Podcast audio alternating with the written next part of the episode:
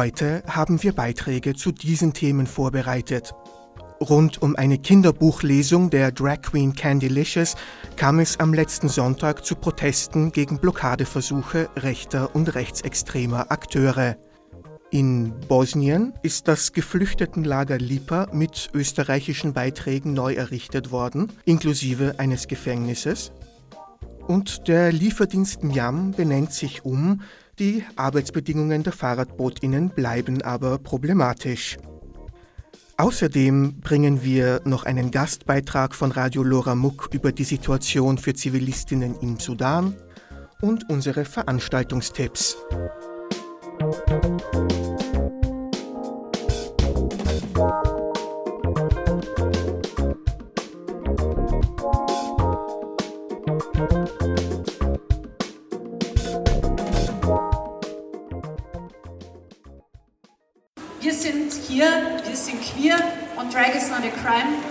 für eure Solidarität.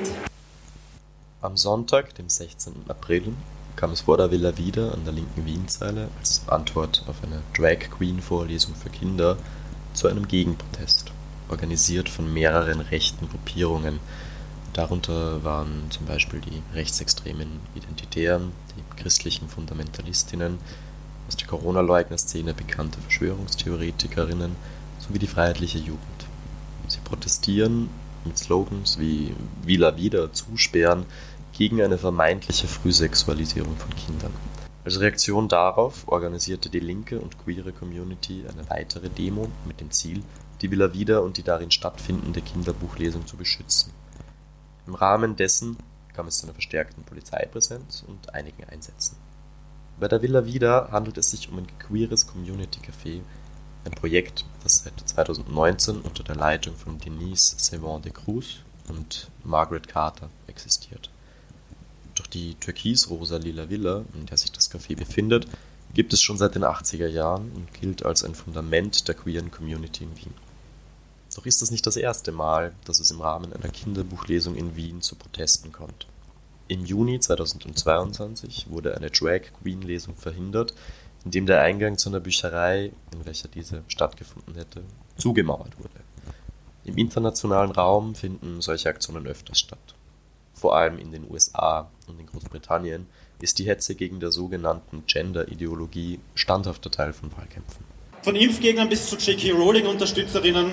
All diesen Leuten kann man anscheinend leicht weismachen, dass es die Ausgegrenzten sind, die Macht über die Privilegierten haben. Die Macht, die ich ausübe, ist die Macht, Nein zu sagen. Hör auf, Scheiße über mich zu reden und hör auf, Scheiße über meine Leute zu reden. Die Macht, die Sie haben, ist die Macht, sich ohne Inhalt als Kinderschützerinnen zu inszenieren.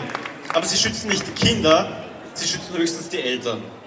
Wir lernen, die Identität von Menschen, die nicht hetero oder cis sind, ist nicht für Kinder. Nur Erwachsene dürfen wissen, was es heißt, wie ich zu sein. Die Kinder, die mir ähnlich sind, sind weiter verdammt zu jahrelangen Suchen. Sie sollen sich weiter komisch fühlen. Lasst das nicht zu. Protect Trans Kids, End Trans Genocide und erkennt mein Geschlecht an. Eine der Drag Queens, die die Kinderbuchlesung organisiert hat, äußerte sich folgendermaßen. Mit sie ist ein Kind gemeint, das bei der Vorlesung dabei war. Und mit den Kindern ist es so, ich bin selber Pädagogin und äh, ich wollte eigentlich Kindern, äh, Kindern das geben, was ich selber vielleicht damals gebraucht habe. Nach der Vorlesung habe ich sie gefragt, was ihr am besten gefallen hat. Die Antwort gefällt mir persönlich jetzt sehr gut. Dass alle sein können, die sie wollen und wir alle lieb zueinander sind, Mama. Und das Kleid von der Prinzessin, die uns vorgelesen hat, sie war so schön. Äh, es zeigt halt, wie sehr die Rechten auf, auf, auf, auf Schlagworte anspringen, ohne sich wirklich dann mit den Problemen auseinanderzusetzen. Äh, und im Prinzip greifen sie einen Diskurs, Diskurs auf, das einfach gegen, äh, gegen Schwulenrechte, äh, gegen Transrechte mobilisiert wird, indem er Kinderschutz vorschiebt. Und das finde ich ein bisschen scheiße. dass quasi Kinder dermaßen instrumentalisiert werden von denen. Sie sagen, es geht um den Schutz der Kinder und wir sagen, das ist scheinheilig. Wenn Sie wirklich Kinder schützen wollen, dann sorgen Sie dafür, dass keine Stereotypen mehr in Schulbüchern, in Medien reproduziert werden. Dann sorgen Sie dafür, dass nicht Angehörige Kinder der LGBTIQ-Community eine höhere Selbstmordrate haben. Wenn es Ihnen wirklich um den Schutz der Kinder geht, dann hätten Sie uns schützen sollen, als wir jung waren. Und ja, wie Ken Delicious gesagt hat, einfach da damals keine Vorbilder hatten. Wenn es um den Schutz der Kinder geht, dann müssen wir diese Vielfalt leben und wir brauchen sie überall, in den Parlamenten und auch in den Landesregierungen, sofort. Many of us are queer and we are parents. I have been a parent for almost 30 years. My daughter is 29 years old. My son is 16 years old. I've been a queer parent the whole time. And they are magnificent, they are beautiful, and they are better for it. What the right is trying to do by equating the fact that we exist with sex and sexualization and some sort of errant behavior is not new. It is just another way to push us to the margins, to make us believe that we shouldn't exist, that we do not have the right to exist, that we do not have the right to be equal members of the society, to have children, to live lives worth meaning. And we will not stand for it, not one bit. And we won't bow to it, not one bit. And we're not afraid of them, not one bit. There is no shadow that they can cast that can block our light. Dieser Beitrag wurde moderiert von Emil Zeller und Alexa Augschöll.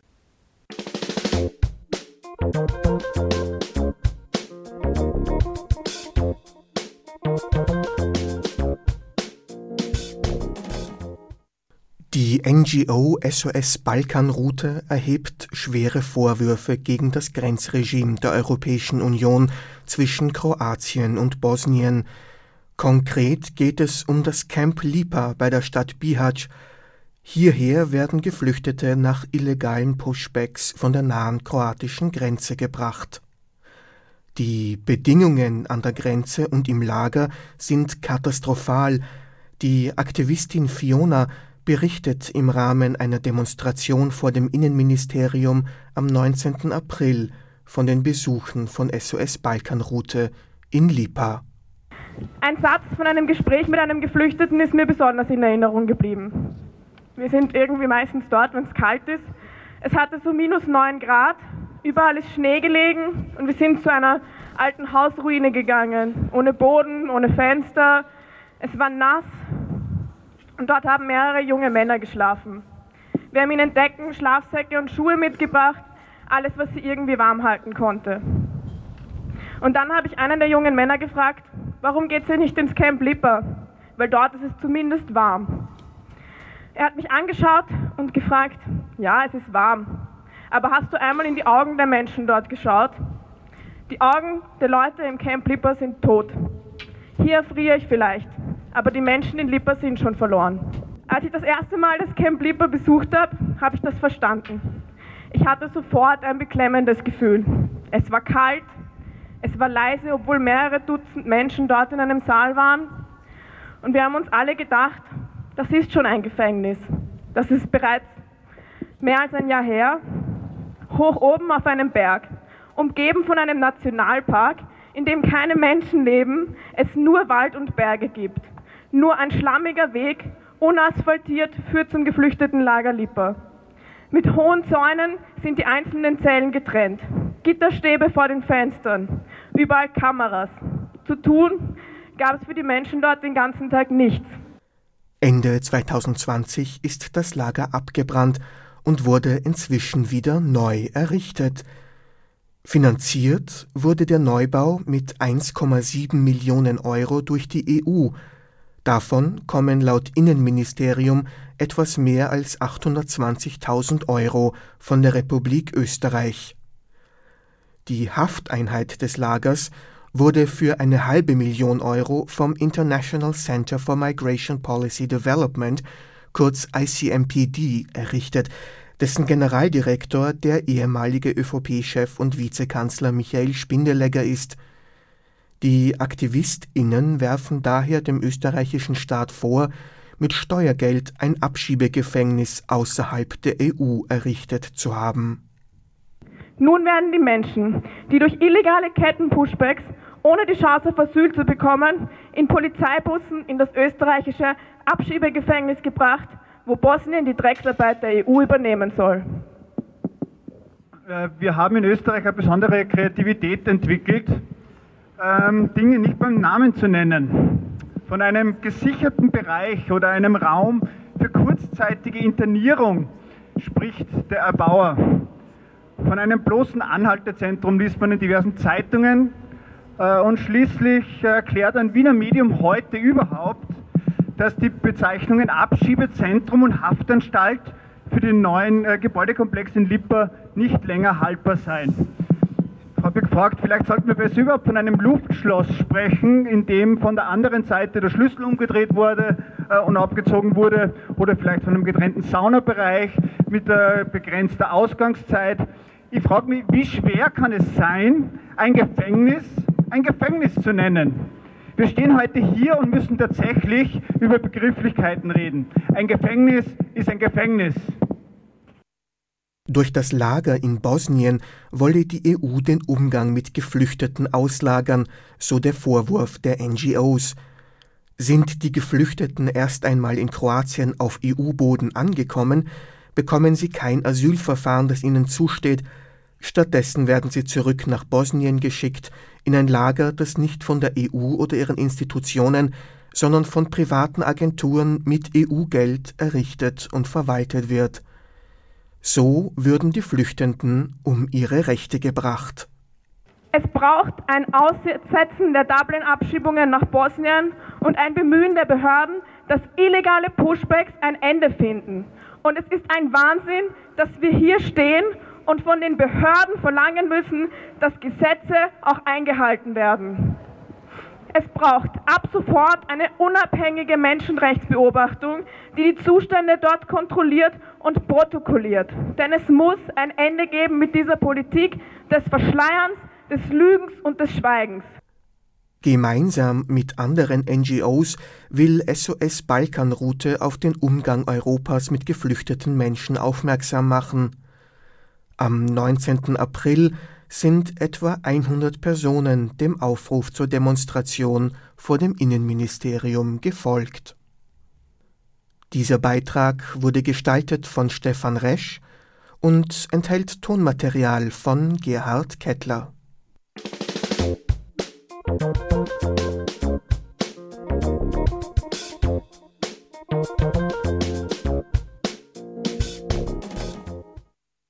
Ab Mai 2023 wird das Fahrradlieferservice Miam wieder Foodora heißen und die Bootinnen wechseln vom grünen zum pinken Lieferoutfit. Mit dem Rebranding verspricht das Großunternehmen auch verbesserte Arbeitsbedingungen. Wir haben mit Robert Walasinski, der über die Initiative Riders Collective Fahrradbootinnen unterstützt, über die derzeitigen Herausforderungen für Radbootinnen gesprochen. Auf die Frage, was derzeit die größten Herausforderungen für Fahrradbootinnen von Unternehmen wie Miam beziehungsweise bald Fedora und auch Lieferando sind, meint Robert Walasinski. Prekäre Anstellungsverhältnisse. Also es gibt einen Anbieter, der halt eben an sich nur Anstellungen anbietet, was wir sehr begrüßen. Ähm, und dann gibt es einen Anbieter, der halt 95% freie Dienstnehmer hat, unter dem Vorbehalt dazu, dass es von den Leuten ja so gewünscht ist und so weiter, ohne zu hinterfragen, weswegen dem eigentlich so ist. Und dort erleben wir äußerst prekäre Umstände, halt einfach wegen dem internen System, was dort am Laufen ist was eben auch einem freien Dienstvertrag in dem Sinn halt einfach widerspricht. Also sind quasi für uns sind es verkappte Anstellungsverhältnisse. Kannst du ein bisschen näher darauf eingehen, was für Probleme diese freie Dienstnehmerschaft für die Bootinnen darstellt? Ähm, dir fehlt mit dem freien Dienstvertrag, hast du keinerlei ähm, Arbeitsrechte und du hast auch keine Möglichkeit, aktuell kollektiv verhandeln zu können. Das heißt, du bist einfach dem Goodwill des Unternehmens ausgeliefert. Auch wenn es eine sehr große Masse an Leuten ist, hat sie trotzdem keine Möglichkeit, kollektiv für bessere Arbeitsverhältnisse einzutreten, wie das jetzt zum Beispiel im Gegensatz beim, bei den angestellten Botinnen halt sehr wohl eben passiert ist über Kollektivvertragsverhandlungen. Also als Beispiel nur, 2019 vom ersten Kollektivvertrag war es zwölfmal im Jahr 67 brutto und sonst quasi nichts. Und jetzt kriegst an 10er brutto 14 Mal im Jahr plus Kilometergeld 24 Cent plus äh, Handypauschale und so weiter und so fort und Sonntagszuschläge 50 Prozent und das gibt es halt alles nicht beim freien Dienstnehmer. Es gibt immer wieder irgendwelche Bonuszahlungen. Ich sage immer, das Management gibt, das Management nimmt, so wie es gerade irgendwie im Stimmungsbild halt den, den, dem Management halt quasi passt. Ähm, das einmal das eine und dass ihnen auch eben trotz des freien Dienstvertrages, der ja gewisse Freiheiten an, an sich mit sich bringt, ist es durch interne Bewertungssysteme in so ein enges Korsett dann gesteckt, dass du, um auch tatsächlich Geld verdienen zu können, ergo um Schichten buchen zu können, musst du dich wie ein echter Dienstnehmer verhalten. Ohne dass du irgendeinen Ansatz der Rechte halt hättest, die mit einem Angestelltenverhältnis halt mitkommen. Fahrradbootinnen haben sich ja auch schon organisiert in Wien bzw. in Österreich generell. Es gab ja Proteste im Februar, März. Kannst du darüber ein bisschen sprechen? Also organisiert sind Fahrradbotinnen auf zweierlei Wege. Ich würde mal sagen gewerkschaftlich, weil eben Gewerkschaft Kollektivverträge verhandeln kann. Und es gibt in beiden großen Unternehmen äh, Betriebsräte. Nur Betriebsräte sind per Gesetz äh, nur für echte Dienstnehmer, also angestellte Botinnen, zuständig. Also da hast du mal da diesen großen Unterschied eben.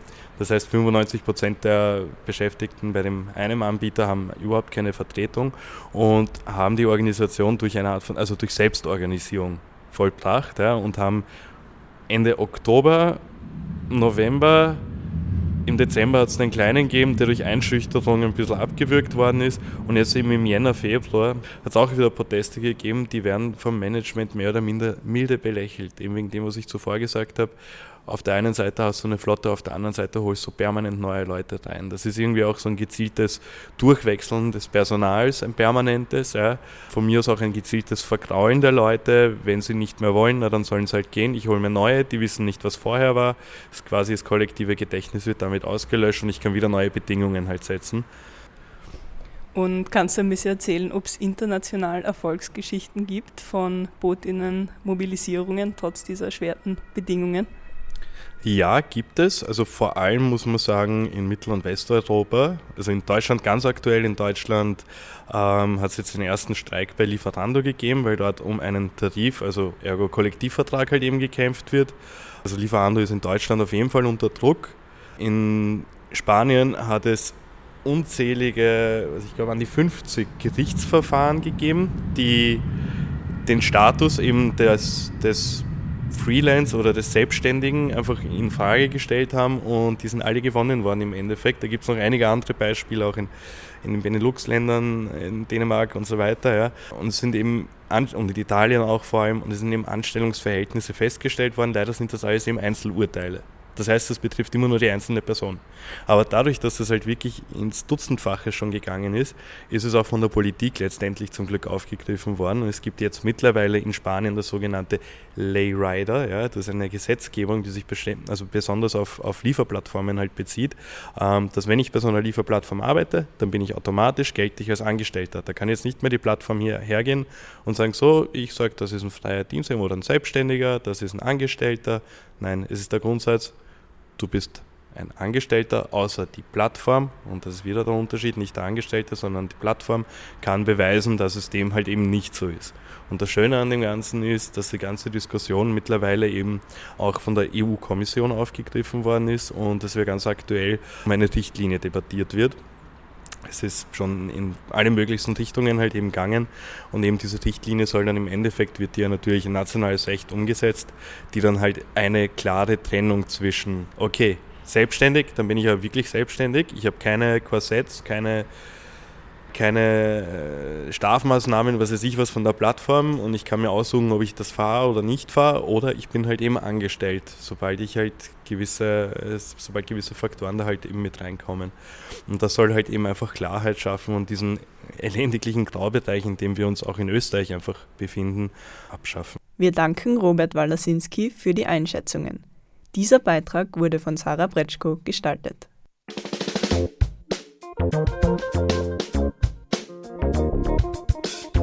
Im Sudan ist bereits zum zweiten Mal der Versuch zu einer Waffenruhe gescheitert. Die Kämpfe zwischen der sudanesischen Armee und der paramilitärischen Rapid Support Force gingen unvermindert weiter. Die beiden Konfliktparteien waren 2019 noch gemeinsam gegen den Langzeitherrscher Omar al-Bashir vorgegangen und hatten sich im Anschluss an die Machtübernahme verbündet.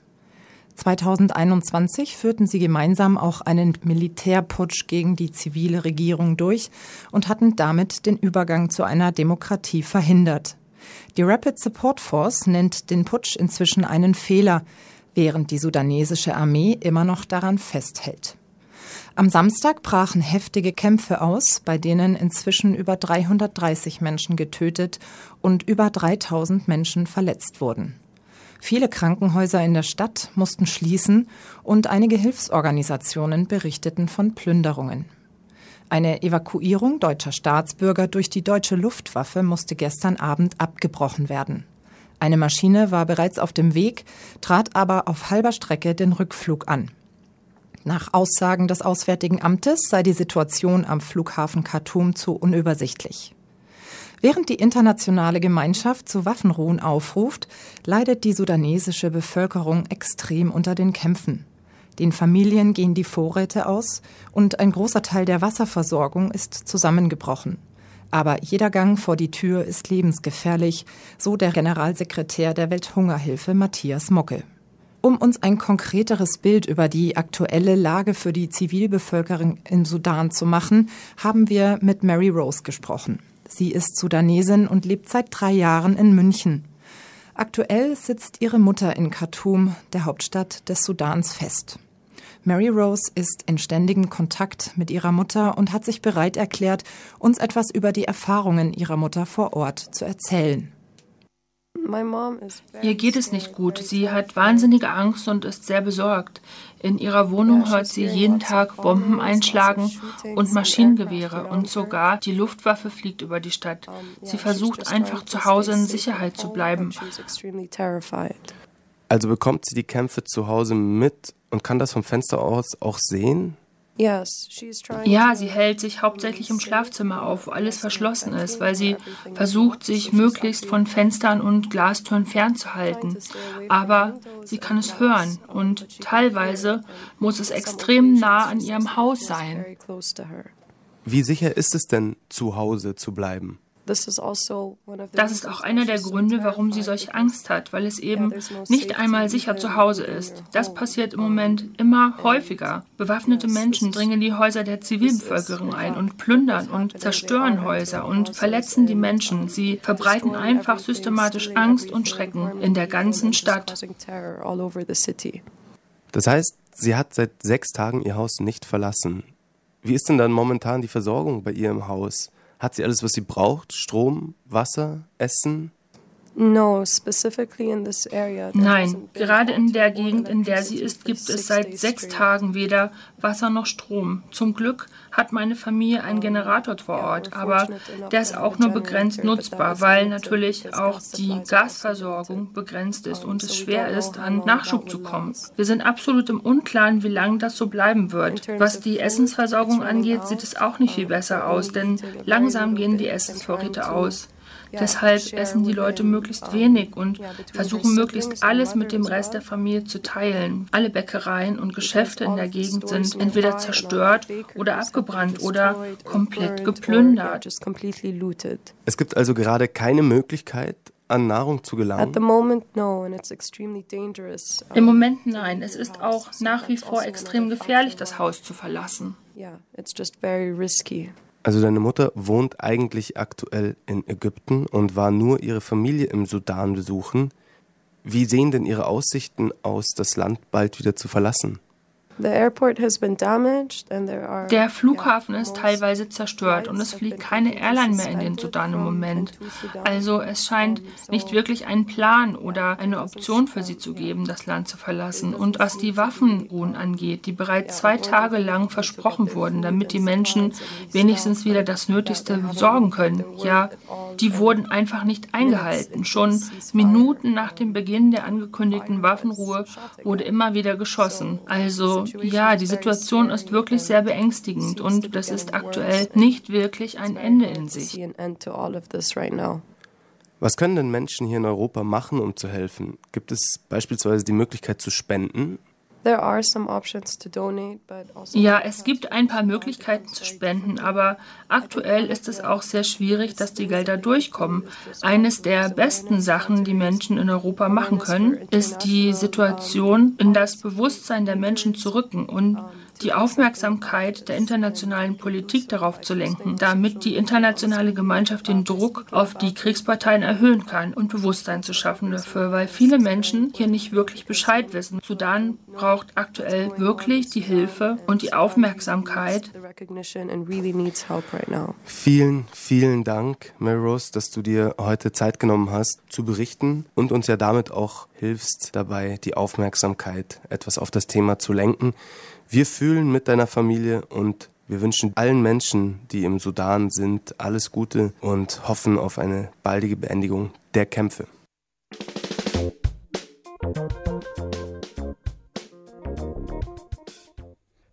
Zum Schluss der Sendung haben wir noch zwei Veranstaltungstipps.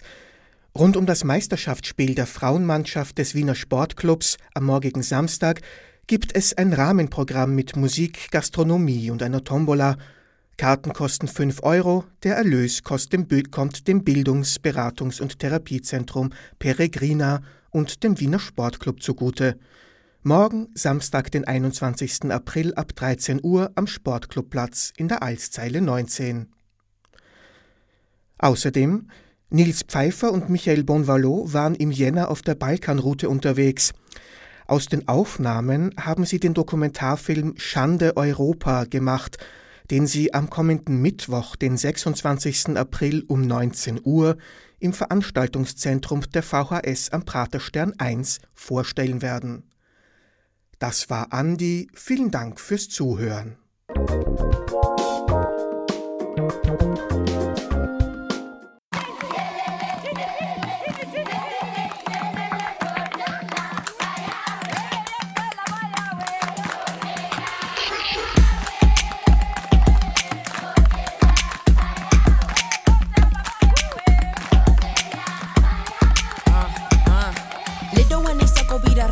jungle. Mira mi tranquila vida riding down the